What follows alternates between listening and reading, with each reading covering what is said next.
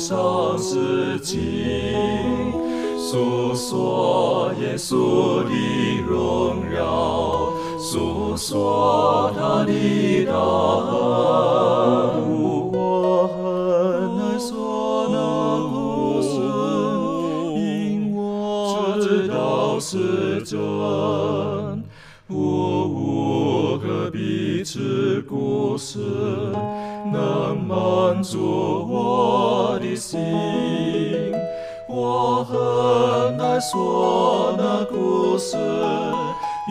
永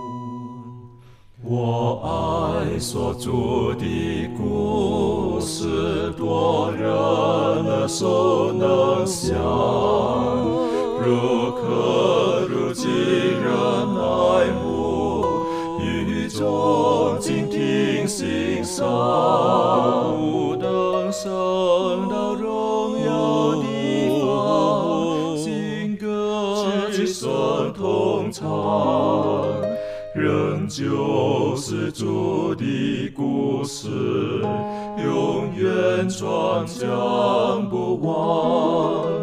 我很难说那故事，永垂不朽传万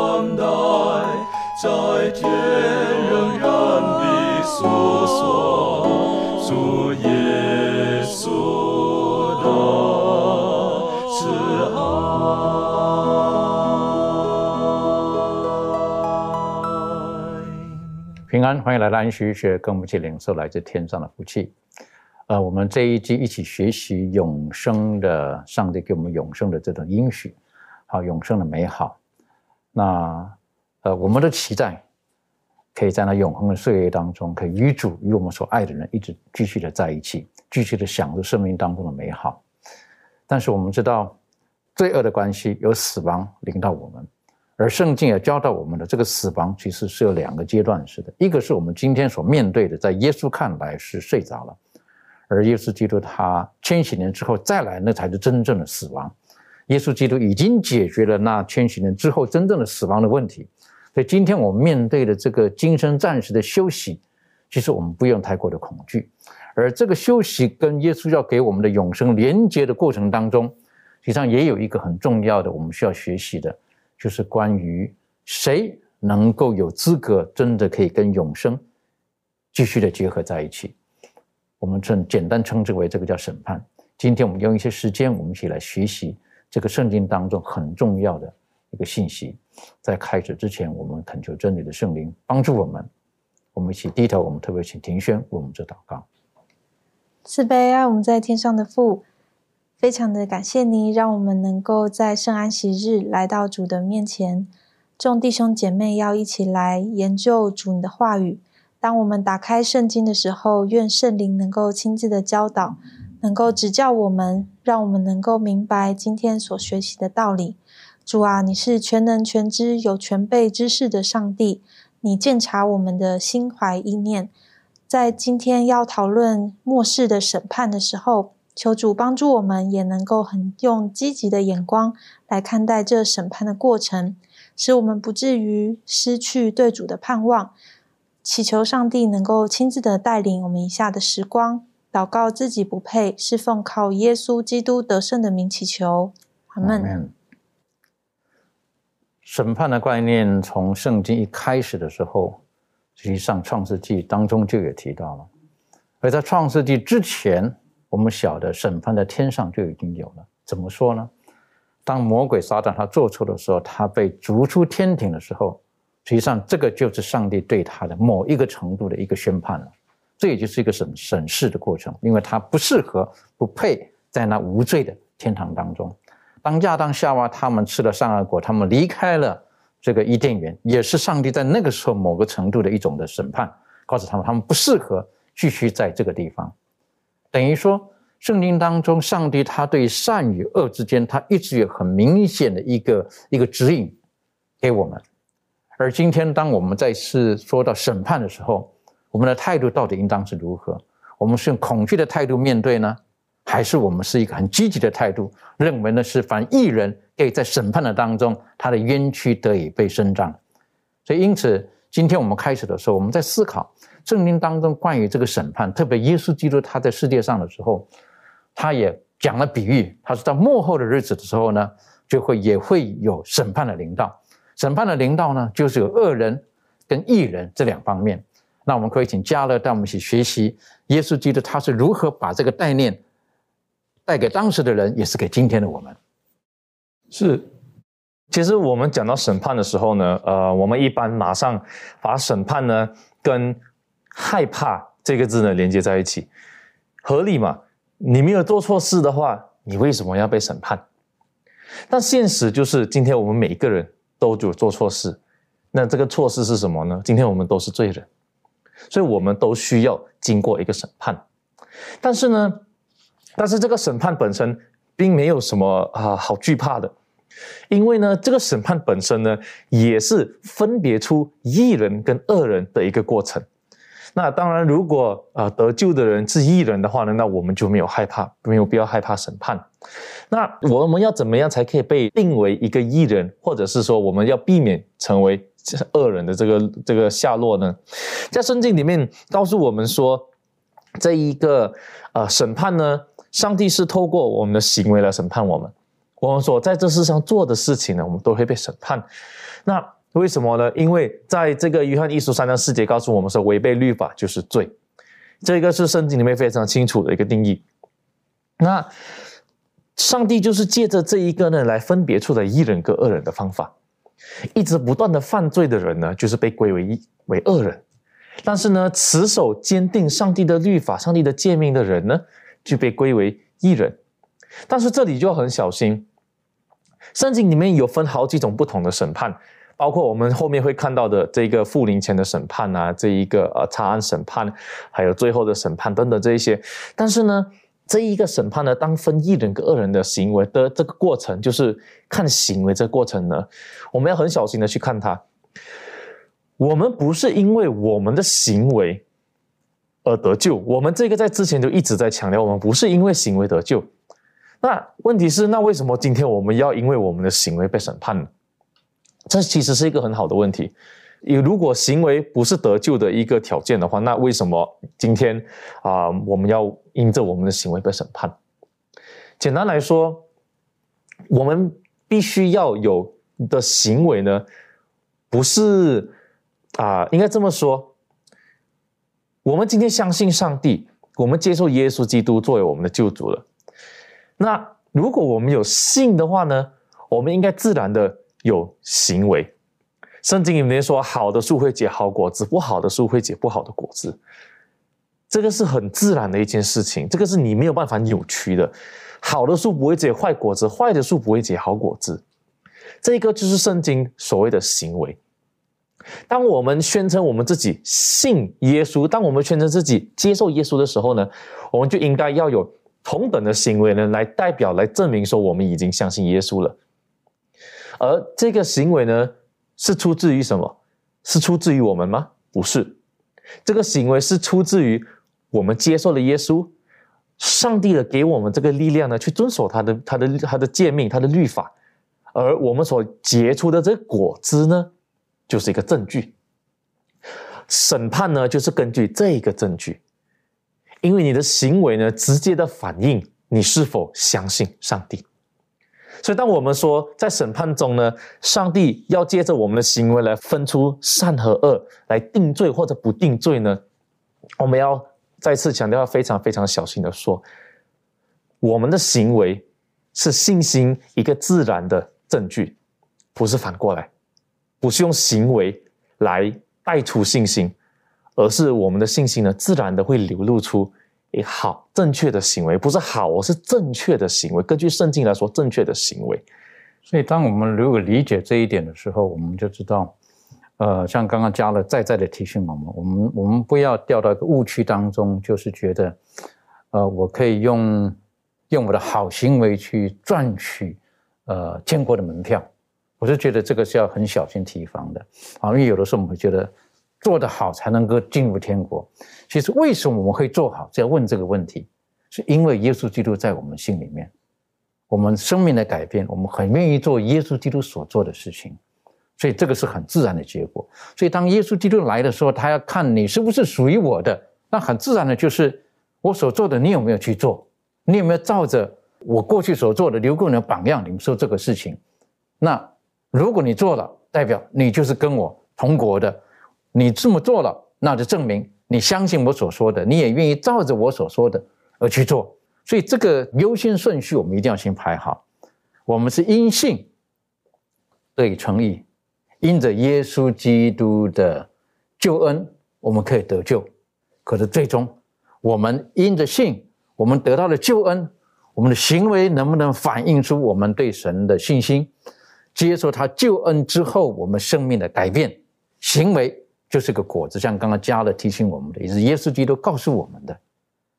好树就会结好果子，那帮助我们，求神帮助我们，让我们在面对呃耶稣基督所教导的这个课题的时候，我们看见了呃今天这个世界当中有许许多多错谬，甚至是呃不正确的行为在我们周遭，呃影响着我们的时候。我们唯一最安全的，就是回到耶稣基督的面前，回到他的话语当中去。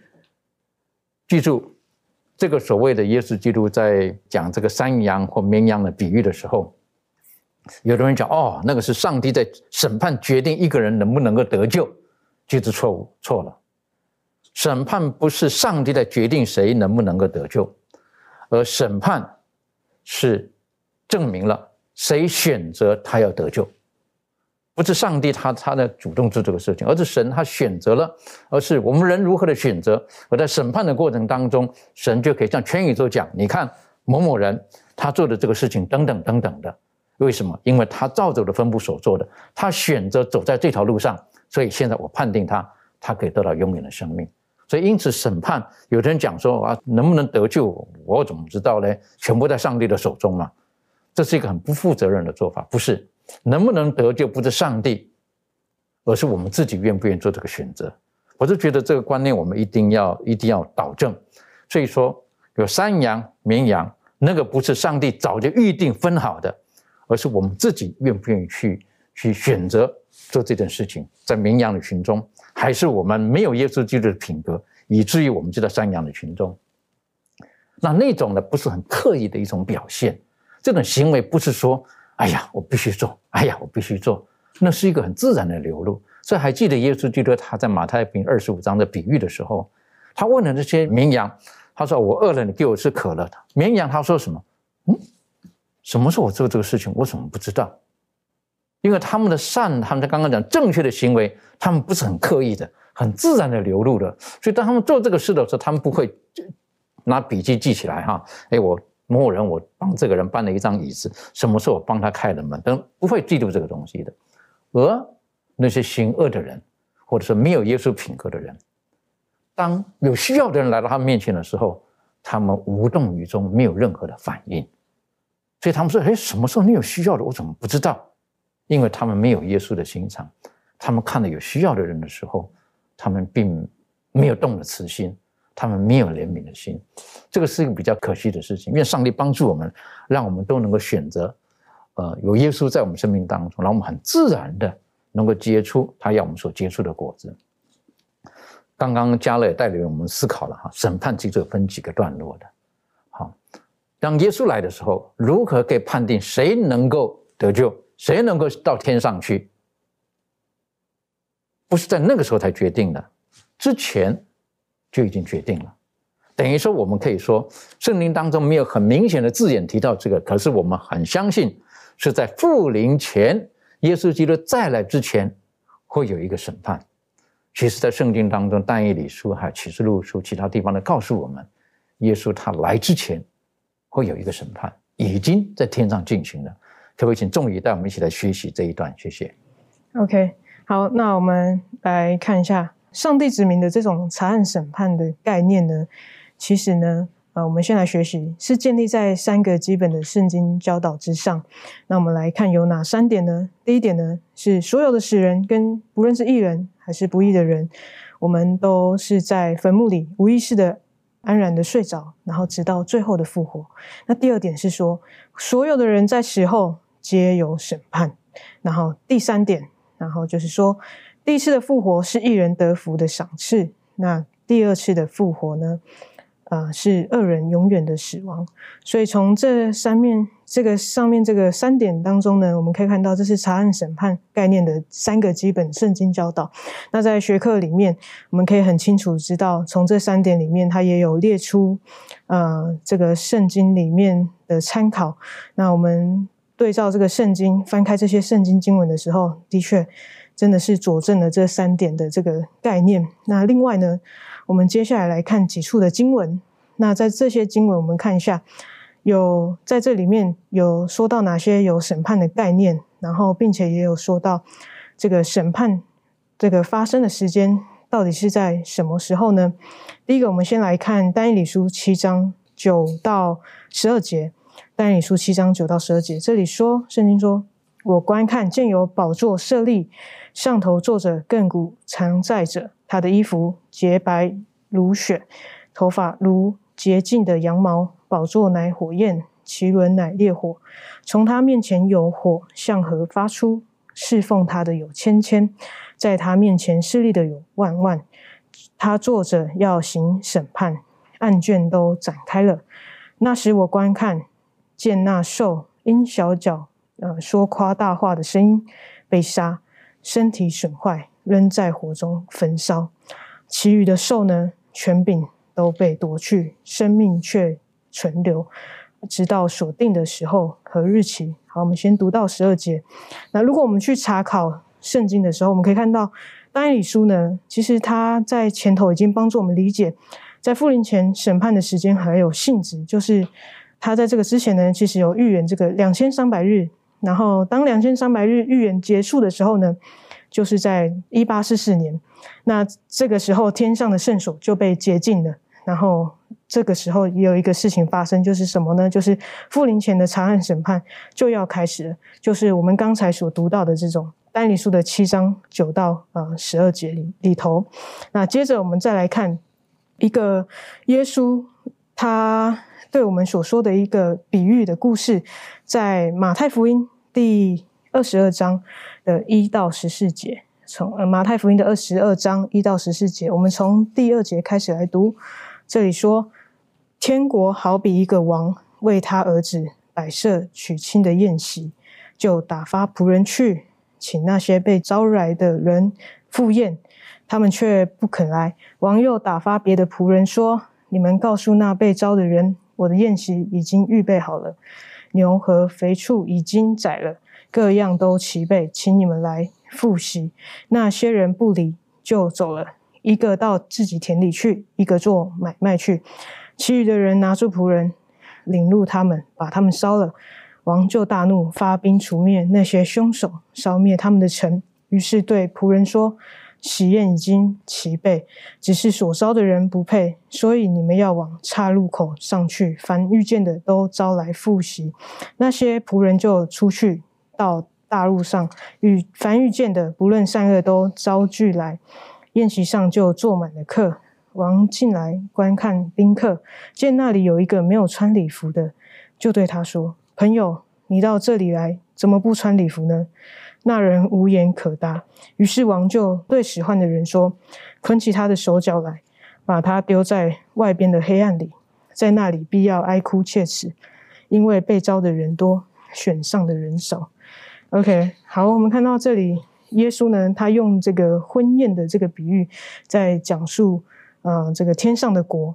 那我们看见呢，在这里头，这个王啊，他要在婚宴当中对所有婚礼的。宾客，当这些来的人都聚集的时候，他要逐一的去进行调查，对宾客进行调查。也就是说呢，每一个要要进入天国的人，必须要经过上帝的审判。那就好比说，刚才我们读到的这个呃故事里头说到，这个宾客他拒绝了这个国提供给他的礼服，因为他可能认为他自己的衣服比这个国提供的礼服还要好。我们不晓得为什么，但是他就是不穿这个这个王给他的礼服。那我们可以看到，所以没有穿婚宴礼服的人呢，他们代表是自称他们自己是基督徒，可是呢，他们不感到这种。自己的品德需要被改变，就好比刚才主持人有说到的，其实，在审判里面，不是在于上帝，而是在于我们自己。因为其实上帝给我们的恩典，就好像这个给我们这个礼服一样，那他告诉我们，你要进去参加这个婚宴，你就必须要盛装出席，穿上这个礼服。可是，往往我们明明知道有这么好的礼服 在我们面前。我们却觉得好像我们自己的更好，我们想要选择穿我们自己想要的，但是如果我们不了解天国的文化的时候，是很恐怖的。天国文化要进入到天国文化里面，我们必须了解，在天国里头是必须要学习顺服这件事情。对，那如果不了解的话，我们就可能面临到像这个人一样，在面临审判的时候呢，他可能就被剔除在外，而这个结果也是。他自己造成的。好，那接下来我们再来看启示录书的第十一章第一节，然后还有第十八节。呃，十一章第一节，这里说有一根苇子赐给我，当做量度的杖，且有话说起来，将上帝的殿和祭坛，并在殿中礼拜的人都量一量，然后。第十八节说：“外邦发怒，你们的愤怒也临到；审判死人的时候也到了。你们的仆人众先知和众圣徒，凡敬畏你名的人，连大带小的赏赐时候也到了。你败坏那些呃那些败坏世界之人的时候也到了。”好，从十八节我们可以很清楚看见，也有说到审判。那呃比较好奇的是第一节哈，他说到要有一根苇子赐给我，然后当做量度的。杖，那这里说到呢，要量什么？就是要量这个上帝的殿啊，还有祭坛。那这个可能我们比较没有疑问，可是后面他说什么？就连这个在殿中礼拜的人，也就是说这些敬拜者也要被量哦。那就好奇了，到底要量什么呢？要量是他们是否在敬拜中的时候，是不是以上帝的荣耀为目的？他们是不是以神的道为诫命？他们是不是真的？带着他们真心诚意的心来朝见上帝，那他们的行为为人是否也与基督的这个福音相称？所以很明显的，这里也看出用这个度量的这样的动作，也带出了审判的概念。那最后呢，我们看到十四章启示录十四章的六到七节，这里说：“我又看见另外有一位天使飞在空中。”有永远的福音要传给住在地上的人，就是各国、各族、各方、各民。他大声说：“应当敬畏上帝，将荣耀归给他，因他施行审判的时候已经到了。应当敬拜那创造天地海和众水泉源的。”呃，在这处经文里头呢，更加的明显的已经说明了，呃，我们要遭受审判，必须是在耶稣复临呃之前。对，那以上呢，我们这些的。刚才所读到的经文，还有我们的学习呢，都意味着，在这个世上所有的人，就我们刚才念的经文说，要传给永远的福音，要传给住在地上的人，就代表是所有属于人类的人，我们都必须要面临审判。那这些审判呢，也是要在耶稣复临之前，也是在我们复活之前就要被审判，因为在复活时呢，我们最终就会得到我们最后的赏赐。的确，所以这个，呃，这个复临前的这个审判的这概念，实际上一般来讲，我们大概是没有什么可怀疑的。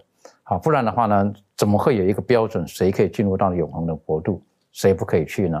所以，呃，有的人讲说你们这概念是不正确的。可是从这个圣经当中，我们很清楚的晓得，那当我们了解这种的概念，实际上我们可以从以色列人、希伯来人他们在旷野开始。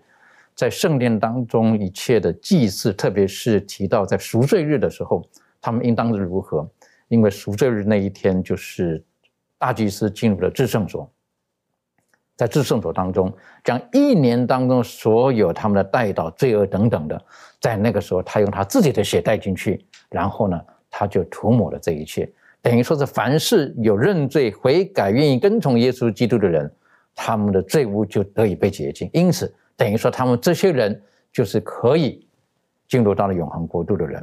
所以，因此在复临前的这个审查的工作呢，是非常非常的重要的。而我们知道，像刚才这个呃众一代我们学习的这一段呢，就是在但以理书告诉我们的，在两千三百日圣所就被洁净。啊，当然这概念呢，曾经在复临教会历史当中曾经有走偏了一点点，但是呢，在这个地方告诉我们，实际上日期呢，就是在第十九世纪之后就进行了。而我们知道，今天也正在进行着这个在天上在这个案卷审查的工作，死人、活人等等都在这个案卷当中。而特别重要的，刚才在启示录第十一章第一节提到的这一点，就是。这个在礼拜当中的人，特别也要用尾子衡量，而在这个审查的过程当中，是所有的人，所有的人，一人、二人等等，刚才提醒我们了，所有的人都在这个审查当中，不是只有某一部分的人，所有的人。可是之后接下来呢，我们就晓得会有所分别了。我想请问一下立伦哈，在这个提到这个复临前的这种案件的审查的这个审判。啊，当我们知道有知道有这件事情的时候，会如何的影响我们今天的生活？那我们会如何去看待这样的情况？你可以跟我们做一些分享吗？嗯，那从这个查案审判当中，其实让我们清楚明白，就是我们现在的生活是，就是说，呃，我们的生活现在就是一个作为将来这个审查的一个特别的一个重要的一个证据，就是想到说，我们现在生活呢，就会行为就会反映出说，我们的生命是否有。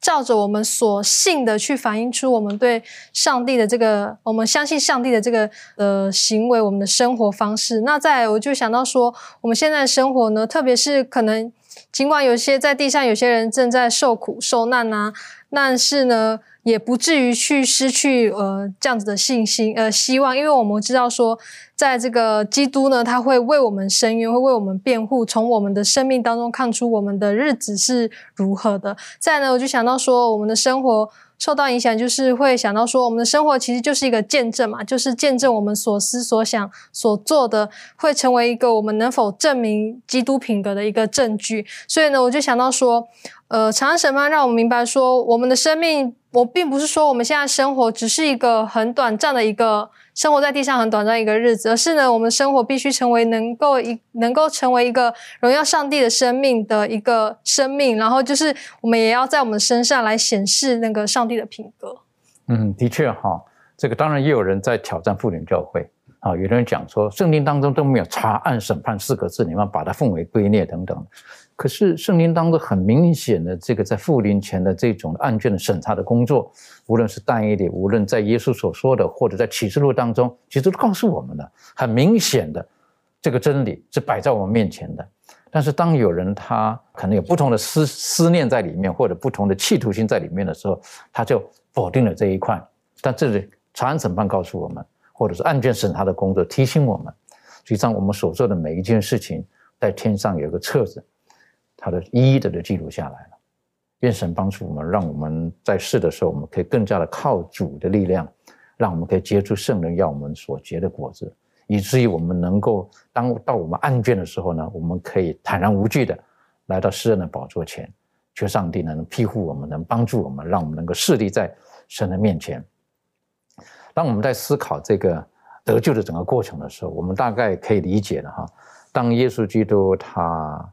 这个复临前的审判结束之后，凡是得救的艺人，耶稣基督他就能，他就再来，然后将这个艺人接到永恒的国度当中。以圣经的记录告诉我们，这些人还有死了的这个艺人，在空中与主相遇，然后就到那永恒的国度当中去。在那里，圣经告诉我们有一千年的时间。我们一起来看看启示录，启示录第二十章，启示录第二十章的第四节这个地方。经藏记得说：“我又看见几个宝座，也有坐在上面的，并有审判的权柄赐给他们。我又看见那些因为给耶稣做见证，并为上帝之道被斩者的灵魂，和那没有拜过兽与兽像，也没有在额上和手上受过他印记之人的灵魂。圣灵说，他们都复活了，与基督一同作王一千年。在这个地方提到了这个作王一千年、复活这几个概念，我们放在一起的时候，是一个很宝贝的一个福音、一个真理。我们可以请周宇带我们一起来学习。好的，呃，就像刚刚牧师呃读的这些经文里面，呃，耶稣他不单单救我们，让我们有重返天家的机会，他也纪念那些殉道殉道者，也纪念那些没有拜寿和受像、拥有上帝印记的人。那么，上帝会让他们在耶稣再来的时候，在那个时候复活。但是也有一个更美好的奖赏，就是可以与基督一同作王。这是一个相当大的一个恩典和一个礼物。也说，上帝他给我们，他不单单从罪人的身份抬高到变成无罪的，甚至他给我们了呃另外一个身份，就是与他一同作王。我们接下来看启示录二十章第五节、第六节，他说这是头一次的复活。其余的死人还没有复活，只等那一千年的完了。呃，在头一次复活，呃，有份的有福了，圣洁了。第二次的死在他身上没有权柄，他们必做上帝和基督的祭司，并要与基督一同作王一千年。这里头清楚的讲述到了这个复活要分两次，而且第一次的有福。第二次要等到一千年的结束，那么第一次复活的就是刚刚我们讲的，它包含两部分人，一部分人是为耶稣殉道的，另外一部分人呢是没有受和和受像的印记，也说是符合上帝旨意的，有一些是睡了的人，有一些是活着见上帝的人。那么这些艺人呢，呃，也说上帝也会把他们都一起放放在那个时候带到天国去，这个时候是非常有福气的。我们再来看一下《哥林多前书》的六章二节和三节，这里说：“岂不知圣徒要审判世界吗？若世界为你们所审，难道你们不配审判这最小的事吗？岂不知我们要审判天使吗？何况今生的事呢？”在这里面，保罗在这里面讲到了，他说：“圣徒也就指的那些可以进入天国的人，将来也要审判世界，然后也要审判天使。这些审判是针对那些恶人。”那些还没有进入天国的人，我们再来看一下启示录二十章的十一到第十三节。这里说到，我又看到一个白色的大宝座，坐在上面的，从他面前天地都逃避，再无可见之处了。我又看到，呃，看见死了的人，无论大小，都站在宝座前。案卷展开了，并且另有一一卷展开了，就是生命册。死了的人都凭这些案卷所记载的，照着他们所行的受审判。于是海交出其中的死人，死人死亡和阴间也交出其中的死人，他们都照着个人所行的受审判。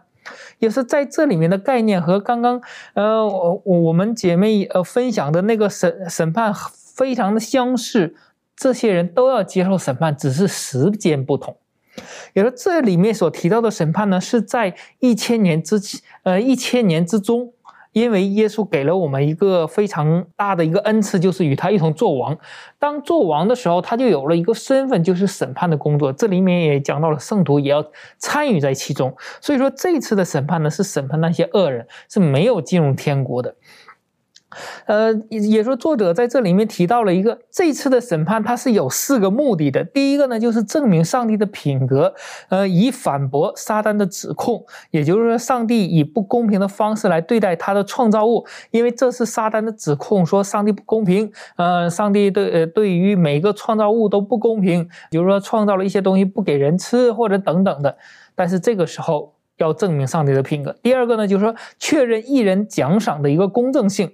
也说这个时候，他对于恶人的审判的时候，那么也会和那些得救的艺人做一个对比。也说为什么呃这些艺人是可以得到奖赏呢？也说在这个事情上是否有一个公平呢？然后第三个呢，就是彰显恶人刑罚的一个公正。也说这个公正对艺人来讲也是公平的，对恶人来讲也是一个公正的。第四个呢，就是消除一切可能导致宇宙另一场叛乱的疑虑。也说，上帝将这件事情从创世之前在天国发生的叛乱的时候，耶稣并没有直接就处理这个问题。如果处理了，那么会引起很多生灵的不满，因为很多生灵还没有完全的认识到这个罪恶的可怕性的时候，也没有完全认识到撒旦的作为的时候，那么那个时候所很及时的就是处理了掉这个事情的时候，会遭到很多人的会有更多的想法。那么等到这个时候的时候，就就可以让所有的生灵看到。撒旦所做的这一切，最终得到的结果是很公平公正的，也会影响让更多人看到将来不愿意再犯罪，也引致另外一场的叛乱。所以说，这次的审判和这个福临前审判有什么区别呢？也说福临前审判呢，它是有天使参与的。那么这一次的审判呢，就是说是有这个圣徒也要参与到其中的，也是在千禧年当中的。所以说，千禧年的审判呢，将于圣徒被带到天上，也说坐在宝座上，呃，审判呢交付给他们之后就开始了，也说会圣徒和耶稣一同来施行这个审判。也说，在这个过程呢，为圣徒提供了一个机会来审查天上的一个记录，并看见上帝在所有情况下的公平的对待，不单单是对恶人，对。所有得救的人也是一样，也说他不仅根据每个人的决定给予他们应得的奖赏，而且还向他们解释他为何如此行。也说，当每一个得到这样恩典进入天国的人，同时耶稣也会向他们解释他们为什么会得救，为什么会得到奖赏。所以说，这个千禧年的审判和福临前的审判不同，但是能参与到其中的是有福的。的确哈，我们。我们神会把这个机会让艺人可以跟他一起进行这个审查恶人案卷的这个工作。我我从这个地方，我们可以重新认识我们的神，他到底是如何的神。刚刚周宇跟我们分析了，也分享了，就是这里彰显这个人过程当中彰显上帝的公义，他的本性，他的品格，而让我们可以看见，呃，上帝他他无论是对艺人或对恶人的那种公正性。也让我们可以得到一个很大的保证，就是当我们审查恶人案卷的时候，我们也晓得后面的隐意就是罪恶将会从宇宙当中永远的被消灭，没有丝毫的遗漏。那当然，这过程当中到底是喜悦的还是不喜悦的，因人而异。为什么神会要把这个这个恶人的案卷摊开来让艺人看呢？可可能有人会怀疑，哎，是是不是神你你做的不公正啊？等等的，啊，为什么这个人他，我觉得他很好啊，他可以得救啊，为什么没有得救呢？等等的。所以当当当我们看见案卷所有清楚陈列在我们面前的时候，我们只能说上帝他的审判是承在义在。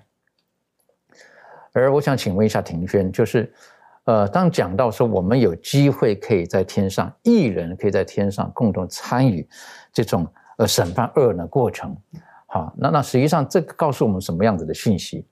还有这个地方教导我们，我们的神到底是什么样的一个神？他的品格到底是什么样子的？这方面你有没有什么可以补充或分享的？嗯，好，那呃，我们看到就是在启示录的第二十章的时候，呃，从第四节开始一直到第十节，就形容。这个上帝呢，他就将这个审判的权柄赐给异人，并要与基督一同作王一千年。然后在这一千年所一起呃做出的这个审判的过程，呃，来让我们看见上帝的公平和公义。那我觉得，呃，在这个过程当中呢。呃，因为过去我们一直，无论是在地上的人被撒旦的控告也好，或者是呃没有堕落的生灵，他们呃不晓得上帝他的公平和公义是不是真实存在的。而在这个时刻呢，当他把这个呃每个人的案卷，甚至是恶人的案卷全部都展开的时候，在一人的面前，呃，将会让我们知道。呃，每个罪恶或者每个虚谎的借口呢，都会在每个人面前，然后就是暴露无遗。那我们也会看明说，我们的上帝他施政是没有缺点的，然后也没有任何足以引起不平的。呃，缘由。那呃，在这样子的情况底下，我们就更能够知道，在上帝的呃完全当中，上帝的信实里头，它是公平跟公正的。那我又想到，在启示录的第十九章，从第一节到第六节这边呢，也看到这群艺人，然后这群四活物，还有二十四位长老是怎么样的形容上帝的。他在这边就提到第一节，此后我听见好像群众在天上大声说：“哈利路亚！救恩、荣耀、全能都属乎我们的上帝。他的判断是真实公义的，因他判断了那用淫行败坏世界的大淫妇。”并且向淫妇讨留仆人血的罪，给他们伸冤。又说哈利路亚，烧淫妇的烟往上冒，直到永永远远。那二十四位长老与四活物就俯伏敬拜坐宝座的上帝，说阿门，哈利路亚。那所以我就可以更加的知道，对于上帝的公平跟公义。呃，是如何呢？在这个事件当中，我们也可以呃清楚的看到这样子。的确哈，我们可以晓得上帝的品格在做出完全的展现。好，他对于罪恶他是不能够有任何的容忍，可是对艺人他会很公平的奖赏，而让艺人可以跟他一起在呃宝座上面做审判的工作。那个就是上帝他的本性。从创世的时候，他就将活物带到亚当的面前，让亚当去称呼这个动物叫什么动物，就是什么动物。等于说，我们的上帝他不是个独裁的，他不是一个很专权的，他是希望让人跟他能够有一个活的交流的，能够有一个生命的一种的一种的互动的。这是什么样子的神？我们真的是很难很难明白的。我们只是个受造物，然而我们可以可以了解到，他愿意把这个机会，愿意把这个特权给所有得救的艺人。愿上帝帮助我们，让我们都能够在那个行列当中。接下来呢，我们晓得，当千禧年之后，就是所谓的执行审判，就是面，就是将恶人他们必须要面对他们的罪恶等等的这一段，是不是该请加勒带我们一起来学习？是在这个执行审判里面，其实人们常常把这个上帝对恶人这个审判呢，看作是一个很无情、很残酷的一件事情。那是否这一件事情真的很残酷呢？呃，我想到的是一个故一个算是一个小故事来带出这一点。想象这时候有一位养鸡的这个农夫，那他这时候可能我就说一百只鸡，那他养着养着，突然发现到说，哎，有五只鸡生病了。那一般来说，我们在现在的这一个行业里面呢，如果有动物生病的话呢，一般就是马上把它解决掉，为了避免就是传染这个病，但是。这一个人就很特别，他没有马上把这个动物就直接杀掉，但是呢，他尝试要救这个动物，不管怎么样，他就是可能喂它吃药啊，让它休息，怎么样的，就是尝试要拯救这只动物。那过程中呢，可能那五只里面呢，哎，他开始又传到其他的动其他鸡的身上，那这一个农夫又同样的又在做同样的行为，尝试去想办法治一这对这些呃生病的鸡呢做治疗，然后呢。最后，他就一治疗治疗到最后呢，可能就有剩下啊，可能他可能剩下呃，这个五又回到五只，同样那五只鸡，不管怎么样治呢，都不能好。那这个农这个农夫最后他的决定是什么？他只能把他们杀了。为什么？因为为了避免这个病再传染下去给其他的鸡，为了保存其他鸡的这个生存，我们可以把这个想象这些鸡呢想象成人类。还有这个全宇宙，其实这全宇宙，而那个农夫或者那个人呢，就是上帝。但是呢，这个病，这个在传染着的病呢，如果我们说是罪的话呢，其实还不够正确，因为呢，罪不单纯只是一个病，它不是像现在我们然后在世界上现在正在体验的这一个这 COVID nineteen 这一个，它不是一个没有办法控制的一个病，它在某种程度上呢。是代表我们的行为，我们的思维是一种败坏的一件事情。一方面，上帝给恶人跟义人呢，应该不是这么说。上帝给人选择，到底我们要成为恶人，还是我们要成为义人？而上帝在整整个过程中呢，一直尝试的去拯救那一些啊选择作恶的人，一直不断的给机会，一直告诉他们说：你们要回转。你们不要再犯罪了。那到最后的时候，当这些恶人仍然选择继续的行，继续的活在他们的这一个最终的时候呢，上帝就会怎么样？上帝就会就会啊灭亡这一些恶人。这个是在这个彼得后书二章四二六节我们看到的，上帝不能容忍罪恶。但是同时呢，如果我们看这个同样的彼得后书三章的第十三节的话，三章第十三节告诉我们是有义，有义呢居在上帝的这个国度里面。这两者义跟恶呢是不能在一起的，必须是分开的。而上帝施行审判呢，将恶人还有罪呢完全的消灭呢，只是把这个过程提早而已。那那一些宣称说上帝这个行为是残酷的人呢，其实如果他们想一下，上帝的这个宇宙的的这个律法是什么？如果有罪，就一定要死。上帝的这个审判呢？只是把这个死的时间呢全部集合在一起。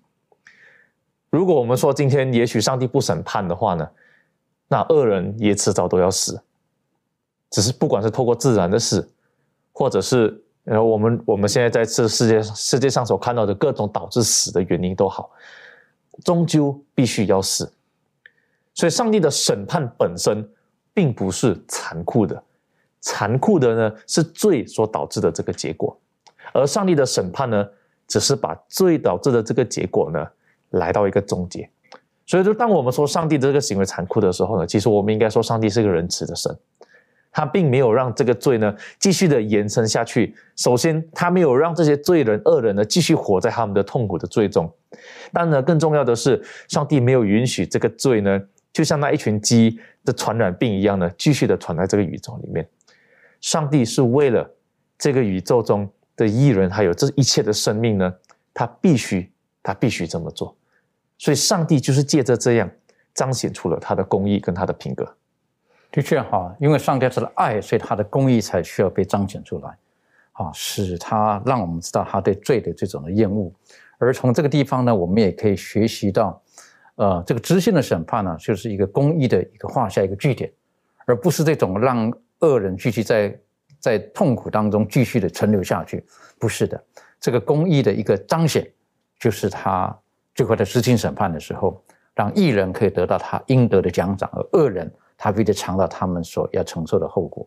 而这个地方让我们知道，只有在耶稣基督里面，我们才才能够得救。这方面，呃，仲宇还有什么要补充的？OK，好，呃，我们要知道，身为罪人的我们。呃，我们还有一个唯一的希望，那这个唯一的希望是在哪里呢？就是在于我们要得回亚当，我们先祖亚当跟夏娃他们所失去的东西。那他们失去什么？他们在犯罪之后，他们失去上帝儿女的名分之外呢？更重要的是，他们失去了一个永恒的生命。那在现今，我们身为罪人，我们无论多做多少努力，可是我们发现。我们都没办法靠自己赢得一个完美的生命。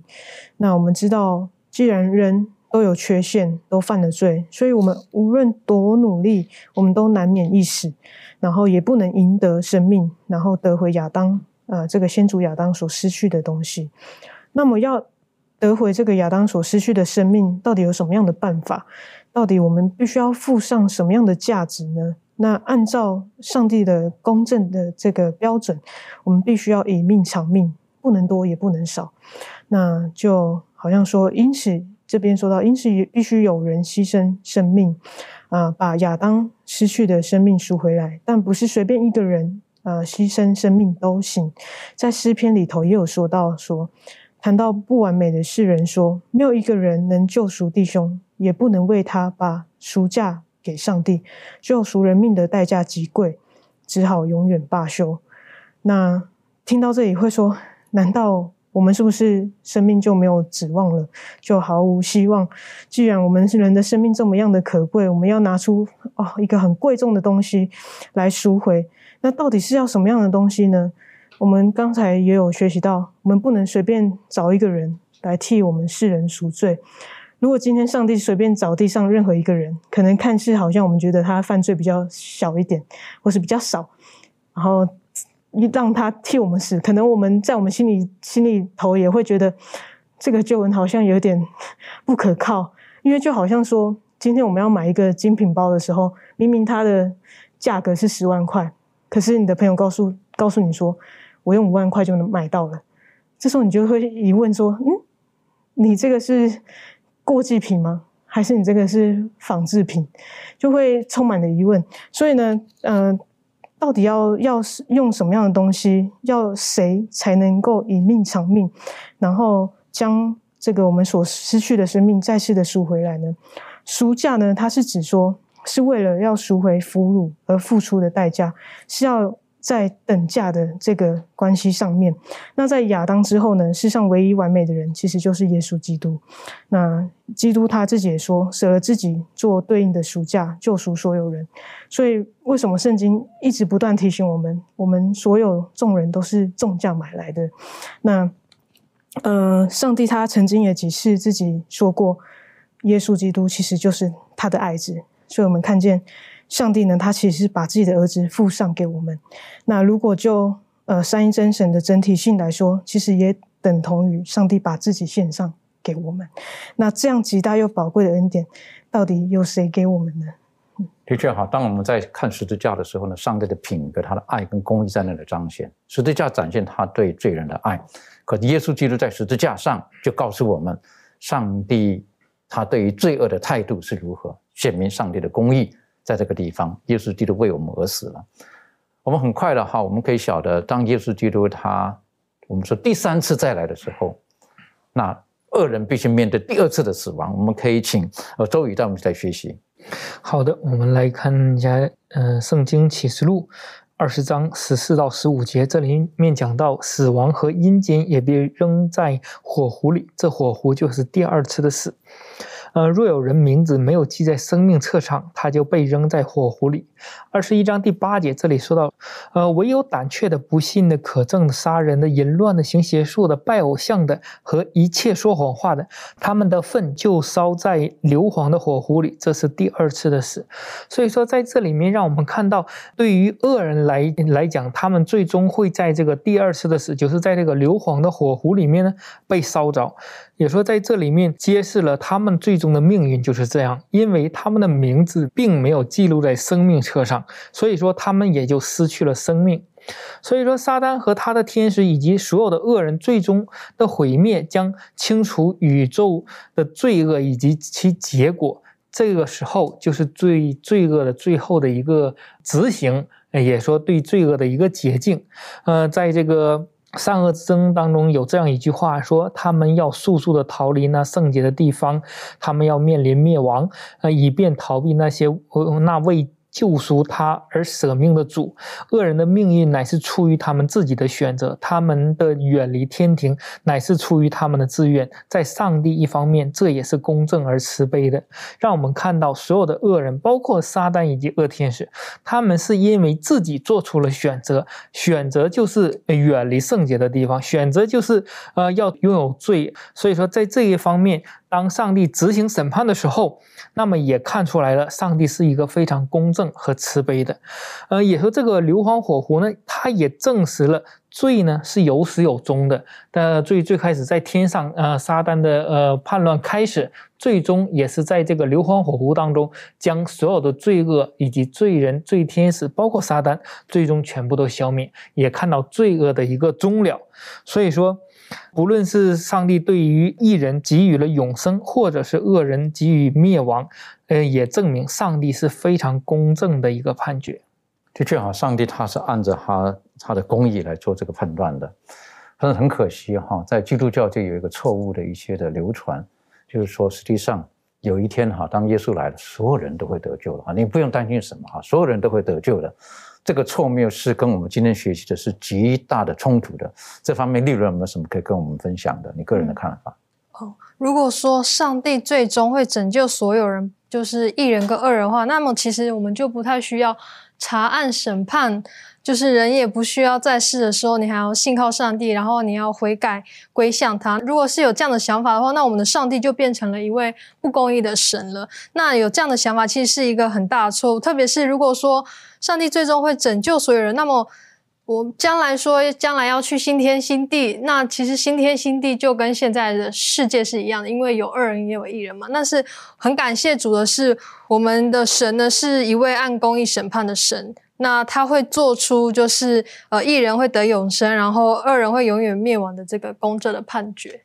的确了，应该是这么解释啊，应该是说上帝他愿意拯救所有的人，但是不是所有的人愿意被他所拯救。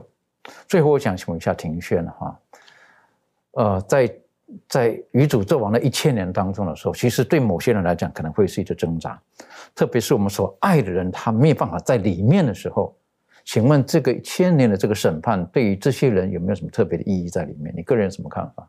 嗯，我觉得如果是我参与在这个千禧年的审判当中，看到自己爱的人，然后不在。呃，我们当中的时候，一定是会非常难过，然后非常沮丧的。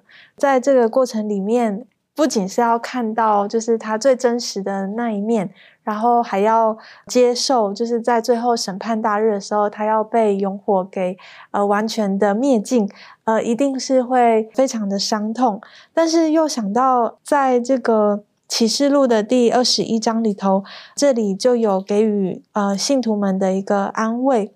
这边就提到说，第三节开始，我听见有大声音从宝座出来说：“看哪，上帝的帐幕在人间，他要与人同住，他们要做他的子民，上帝要亲自与他们同在，做他们的上帝。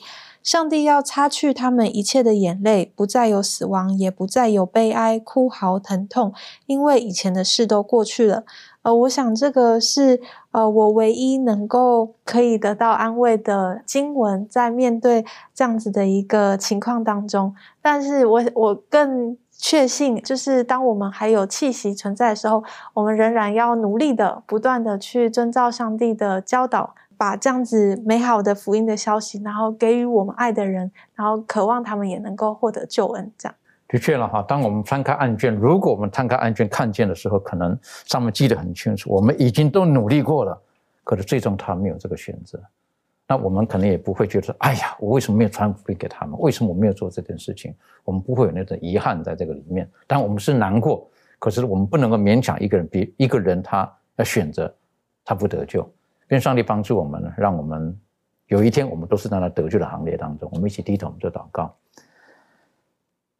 先不很谢谢你，让我们今天用了这一段时间，我们可以很再一次的思考，很认真的去思想审判对于我们的意义是如何，帮助我们，让我们知道审判是你慈爱与公义的彰显，让我们也知道我们在这个审判的过程当中，只要与耶稣基督同在，让耶稣基督在我们的生命当中，我们一无所惧，因为耶稣基督他已经为我们成就了一切。帮助我们，让我们继续走在正确的道路上面，让我们能够持守我们所有的，直到主再来的时候。谢谢主的爱，我们祷告着奉靠耶稣基督的圣名，阿门。